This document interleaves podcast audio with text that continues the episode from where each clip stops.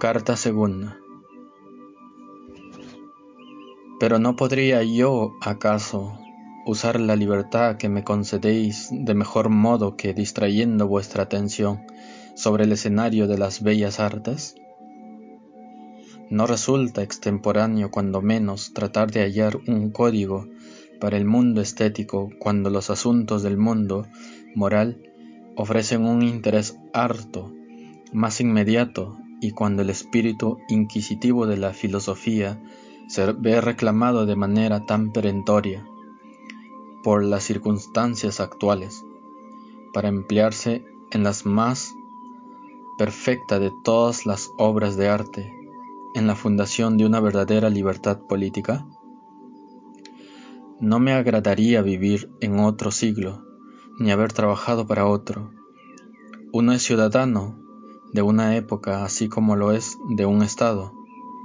Y si se tiene por algo impropio, indebido incluso, el apartarse de las normas y costumbres del círculo donde uno vive, ¿por qué? Cuando uno se dispone a elegir su propia actividad, debería ser menor el deber de prestar oídos a las necesidades y al gusto del siglo. Su voz, sin embargo, no parece ser favorable en modo alguno para el arte, no para aquel, al menos, al que habrán de orientarse. Sin excepción, mis indagaciones, el curso de los acontecimientos ha conferido al espíritu de la época una dirección que amenaza con separarlo cada vez más del arte del ideal. Este arte tiene que abandonar la realidad concreta, y alzarse con razonable osadía sobre lo apremiante, pues el arte es una hija de la libertad y quiere que su reglamento proceda de la necesidad de los espíritus, no de la penuria de la materia.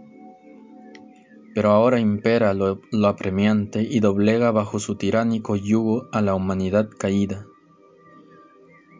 Lo útil es el gran ídolo de la época, al que deben someterse todas las fuerzas y tributar homenaje todos los talentos. Sobre esta balanza tosca, el mérito espiritual del arte no tiene peso alguno, y privado de todo aliento, desaparece del ruidoso mercado de la época hasta el mismo espíritu inquisitivo de la libertad política.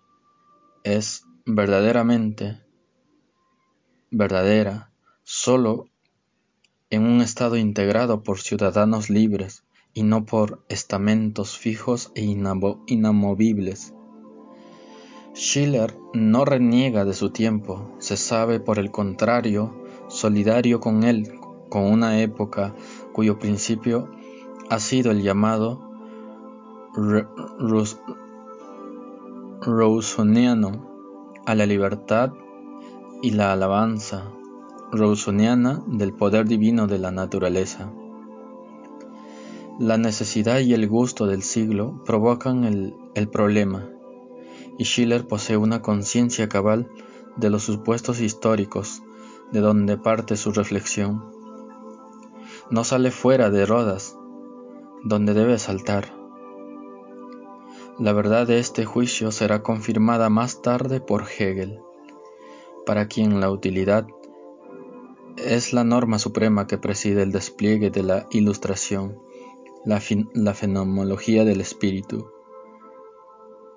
La filosofía arrebata a la imaginación una provincia tras otra y estrecha los límites del arte cuanto más extiende la ciencia sus barreras, llenas de expectación.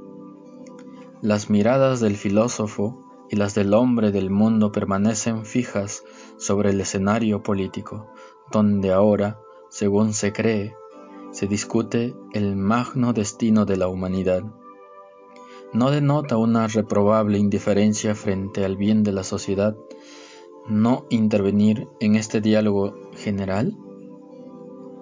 Así como en este gran litigio, por su y sus consecuencias afecta de manera tan inmediata a quien se llame hombre, no con menos viveza ha de interesar en particular, a causa del modo en que se lo negocia a quien piense por sí mismo.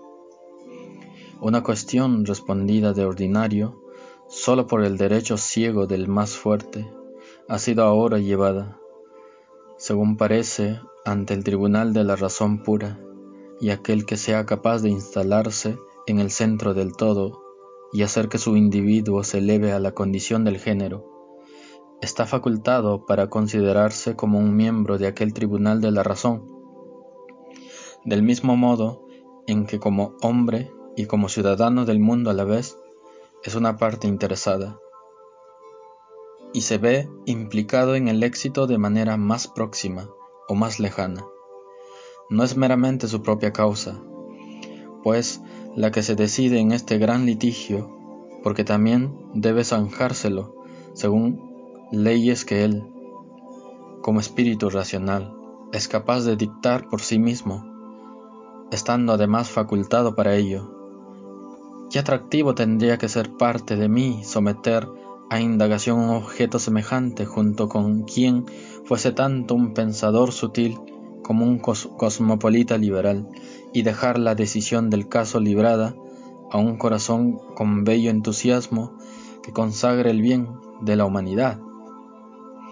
Qué sorprendente, grato, siendo tan considerable la diferencia de las posiciones y tan amplia la distancia exigida por las relaciones en el mundo real venir a coincidir en el mismo resultado con vuestro espíritu imparcial dentro del campo de las ideas. El que yo resista a esta seductora tentación y anteponga la belleza a la libertad, creo poder no meramente disculparlo con mi inclinación, sino justificarlo mediante principios. Espero persuadiros de que esta materia es mucho menos ajena a la penuria que al gusto de la época, más aún de que para resolver aquel problema político en el campo de la experiencia hay que tomar el camino que pasa por lo estético, porque la planteada por la Revolución Francesa acerca de la forma recta del Estado y del orden social, se trata también de la razón pura de Kant. Kant, cuya filosofía pasa por ser significativamente la transcripción en términos especulativos de la Revolución Francesa. Los empeños filosóficos y políticos son contemporáneos. El espíritu revolucionario de la Ilustración no ha advertido el problema político, está subordinado al estético. Está subordinado. Porque hay un problema crucial que debe ser planteado antes que el ciudadano conviene saber el del hombre es por la belleza por donde uno va hacia la libertad, pero esto no puede demostrarse sin traeros antes a la memoria los principios por los que conduce la razón en general cuando se trata de una legislación política.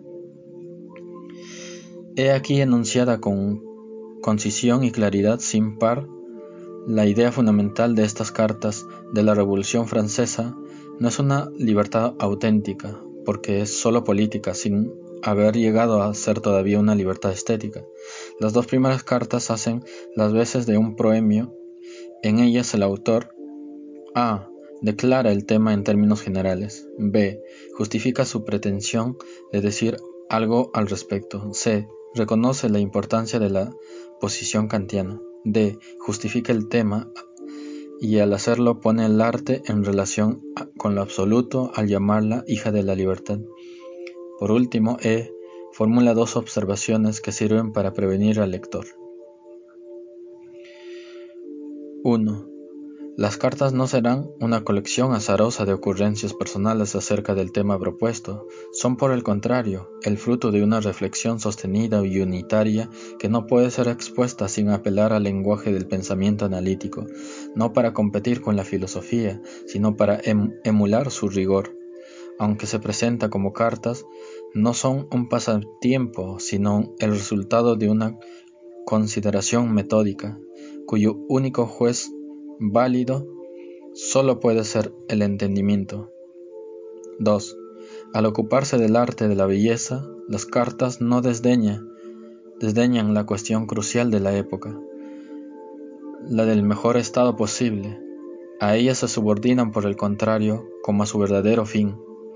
Estas cartas sobre la educación estética del hombre han de versar sobre lo bello y el arte, sí, pero con el lenguaje y el método de la filosofía, y animadas por un interés propiamente político. Hay con todo un punto que estas dos cartas prologales pasan por alto, el plan general de la exposición, el orden de los temas o cuestiones que, habrá, que habrán de tratarse.